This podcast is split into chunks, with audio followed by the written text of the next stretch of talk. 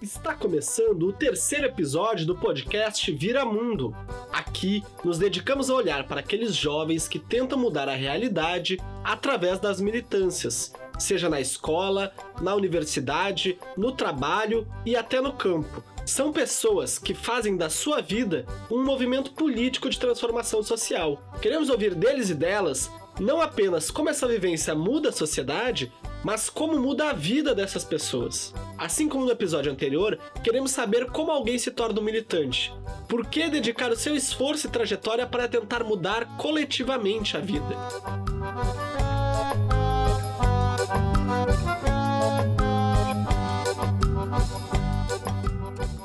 E como vocês já devem saber, ouviremos alguns daqueles que ainda hão de virar o mundo em festa, trabalho e pão. Em festa, trabalho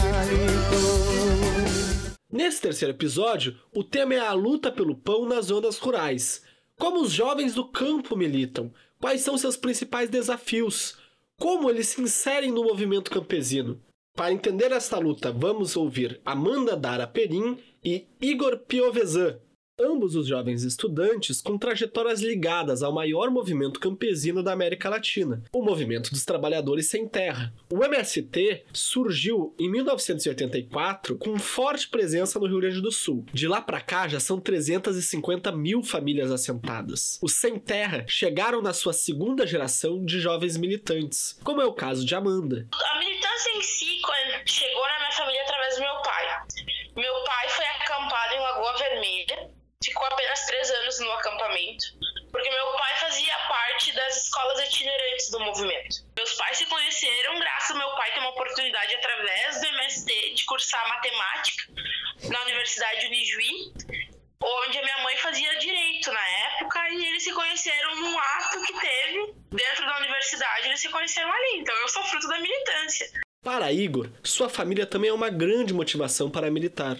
Comecei a militar de verdade a partir dos 13 para 14 anos, justamente por querer ajudar o pai e a mãe, né? A gente trabalhava é, para fora, assim, normal, sabe? Fazendo, é, tendo uma, uma empresa praticamente, mas teve um momento que não deu para sustentar, mas a gente saiu desse local e migrou para outro para trabalhar como empregado e fazendo praticamente a mesma coisa. A minha militância, como diz minha mãe, constituintes escolares. Eu era uma criança e a minha mãe era diretora na época da escola lá no interior onde a gente mora, dentro do assentamento. Então eu todo esse processo de militância começou desde criança. Para mim era uma coisa muito normal ir no encontro dos sem terrinhas, por exemplo para mim, uh, meus pais desde criança me diziam: ó, oh, hoje nós vamos participar de uma mobilização na frente de uma prefeitura. Para mim era uma coisa normal desde criança. Então a minha militância, a minha base de militante é dentro do MST, participando do Centerrinha, depois dos encontros de jovem. Depois, quando eu entrei dentro da entrei para dentro da universidade, eu tive o prazer de conhecer o pessoal da que milita na área de estudantil. A minha trajetória da militância começou por conta do meu tio, irmão do meu pai. É, porque eu não, não, não, não era militante. E daí, por conta dele, eu comecei a ser, comecei a, a fazer a fazer mais parte desse grupo. Tinha bastante lutas que a gente ia, né? Mas o que eu mais gostava mesmo de fazer é as visitas em si nos, nos assentamentos Diferente do que vimos no último episódio com o movimento sindical, a integração dos jovens no MST é estruturada e acolhedora. Existem encontros e eventos específicos para os chamados sem terrinha, que são crianças assentadas. A juventude dentro do MST tem um papel muito importante e posso dizer nesse sentido. A juventude, as crianças participam desde o começo, desde o processo de saber por que do acampado, que, por que, que os pais acamparam, por que do assentamento, quais são os legados que o movimento carrega. Então, ser jovem dentro do, do MST é prazeroso. Eu posso dizer assim que eu tive oportunidades únicas que se não fossem através do MST eu não teria. Por exemplo, do ano 2018, eu fui para Curitiba, fiquei 15 dias numa escola de artes que o MST proporcionou. Então, ser jovem dentro do MST é muito prazeroso quando a gente sai dessa ala da juventude e vai chegando mais para a parte adulta, que é a militância já de quem já está acampado, de quem já está bem estruturado, chega a dar uma dor no coração. Além disso, muitos assentamentos contam com escolas itinerantes ou até com escolas fixas providas pelo Estado, no caso dos lotes mais antigos, como acontece em um dos assentamentos no município de Joia, próximo de Ijuí e Cruz Alta, onde Amanda e seus pais vivem há 20 anos. A gente tinha uma escola estadual dentro do assentamento, que é a Escola Juscelie Correia, uma escola que hoje tem em torno de 280 alunos, com ensino médio, EJA, ensino fundamental e os anos iniciais. E a escola trabalha com toda a pedagogia do movimento. É uma metodologia diferente, é um sistema diferente de educação. Então, assim, a minha ligação com o MST é desde a infância. Amanda, com 19 anos, e Igor, com 21, agora estudam fora do assentamento. São estudantes universitários e, como bons militantes, participam do movimento estudantil também. Eu sou do centro acadêmico da, da faculdade também, participo da, das reuniões todas, né? A militância da faculdade é a militância que fica parada um pouco, né? E no, no, na militância do MST, a, a gente vê que o pessoal se mete de verdade. Então, na militância do, do MST, uh, eles se tornam, os jovens se tornam protagonistas, né, como militantes. Uh, e às vezes, assim, quando eles assumem a condição de sem terra também, eles adotam repertório, repertório de ação e mobilização é, muito maior do que a gente vê na, nas universidades, que tem bastante, mas só que dentro da MST é muito maior, porque na faculdade si, ali no centro acadêmico, como, como eu, eu vejo, assim, ao meu ver, é muita coisa pequena e que não vai fazer tanta diferença, porque não tem, não tem mobilização dos alunos que estão dentro da sala de aula para fazer algo não existe essa mobilização. Mesmo tu tentando fazer a mobilização, essa mobilização não vai existir praticamente. E no, no MST já muda, porque quando tu vai, tu articula, tu, tu chama, e todo mundo vai, todo mundo participa, todo mundo mete a cara. A falta de união do movimento estudantil é para quem é quem é cria do MST é percebível assim facilmente. Eu acredito que o movimento estudantil engloba bem mais a juventude e uma juventude de, de culturas diferentes, de hábitos diferentes. E o MST, até mesmo com a força da juventude, tem coisas muito conservadoras ainda. Dessa facilidade do movimento estudantil de, de agregar qualquer cultura, qualquer gênero, o movimento ainda está aprendendo. Tanto que coletivo de, de gênero dentro do MST é algo novo e que dentro do movimento estudantil é super normal. Apesar dos coletivos de gênero serem novidade para o movimento campesino, Amanda aponta que ser mulher no MST pode ser bastante empoderador. Nas minhas vivências e no meu ponto de vista, eu acredito que sim. A mulher dentro do MST tem um papel muito importante, tanto que grandes setores do MST são comandados por mulheres. E a mulher dentro do MST como não só como a mulher dona de casa, mas a mulher trabalha na roça, a mulher que virou professora, é muito valorizada dentro do MST. Setores como a educação do MST, que se destaca tanto nacionalmente, são comandados por mulheres, aonde ditam e não ditam o que é para fazer dentro dos setores. Então, assim, as mulheres são muito bem valorizadas.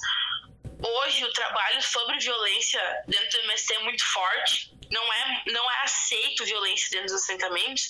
A gente sabe que isso ocorre ainda, mas há todo uma, um, um engajamento para que isso não aconteça, que se acontecer a gente descubra, denuncie. O MST trabalha muito isso sobre a valorização da mulher e também de fortalecer as mulheres, assim, tanto que dentro dos assentamentos tem coletivos de mulheres para fortalecer o sentido de não só a mulher dona de casa, mas a mulher que quer crescer, que quer permanecer no assentamento, mas que quer ser empreendedora, que quer estudar. Então, os coletivos de mulheres nos fortalecem muito e demonstram a importância da mulher dentro do MST. Apesar de elogiarem bastante o movimento no qual se criaram, tanto Igor quanto Amanda sabem que a sociedade ainda tem muitas ressalvas com relação ao MST.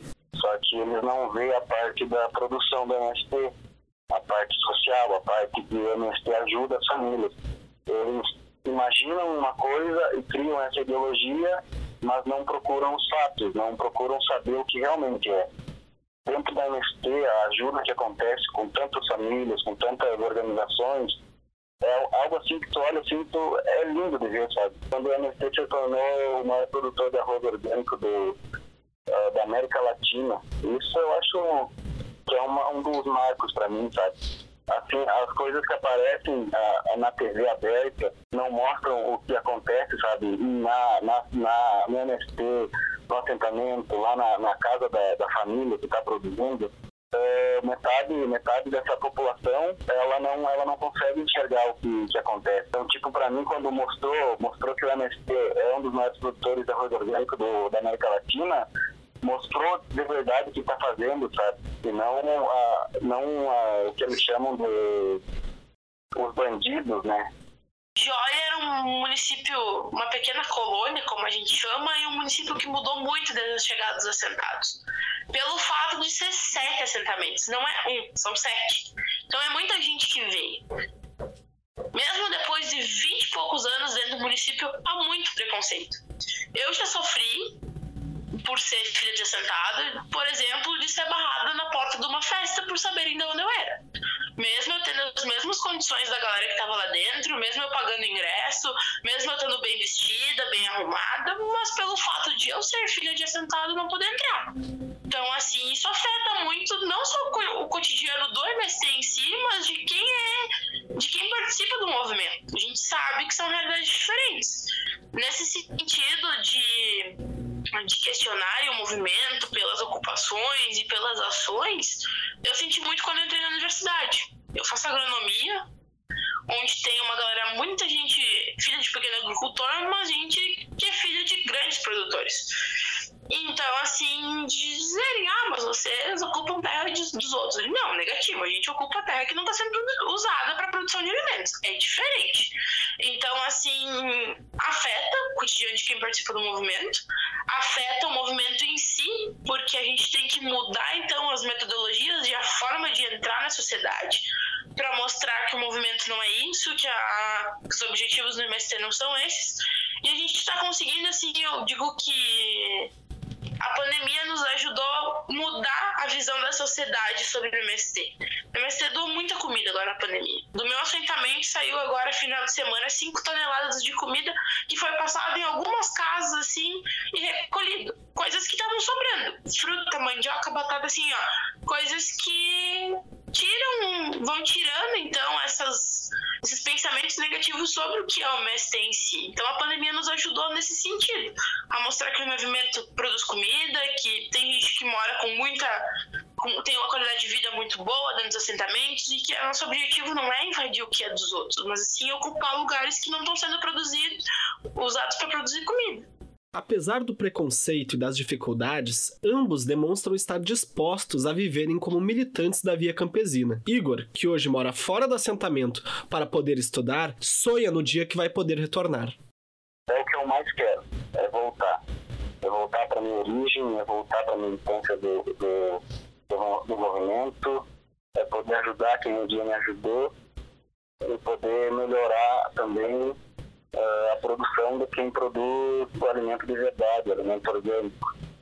MST é um coletivo. E hoje em dia o MST, então, mostra que a gente veio para aglobar famílias que não tinham oportunidade de ter uma casa própria. Então, assim, eu apresentaria o MST como um projeto de vida. Após ouvir Amanda, penso que talvez esse seja o laço entre todas as pessoas que ouvimos nesses três episódios. Esses jovens não querem delegar um novo mundo para um representante, mas procuram virá-lo com suas próprias mãos, em conjunto. Nas escolas, no campo e nos sindicatos, ouvimos nesse podcast jovens com um projeto não apenas de transformação social, mas também de uma vida diferente, para si e para aqueles que amam.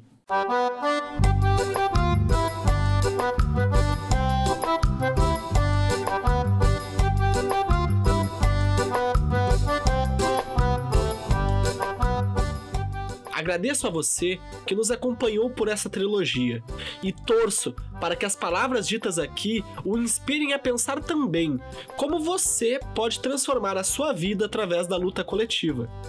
Em nosso perfil no Instagram, @viramundopodcast, tudo junto, postamos alguns perfis de nossos entrevistados. Nos siga para que possamos expandir ainda mais a nossa rede de viradores desse mundo.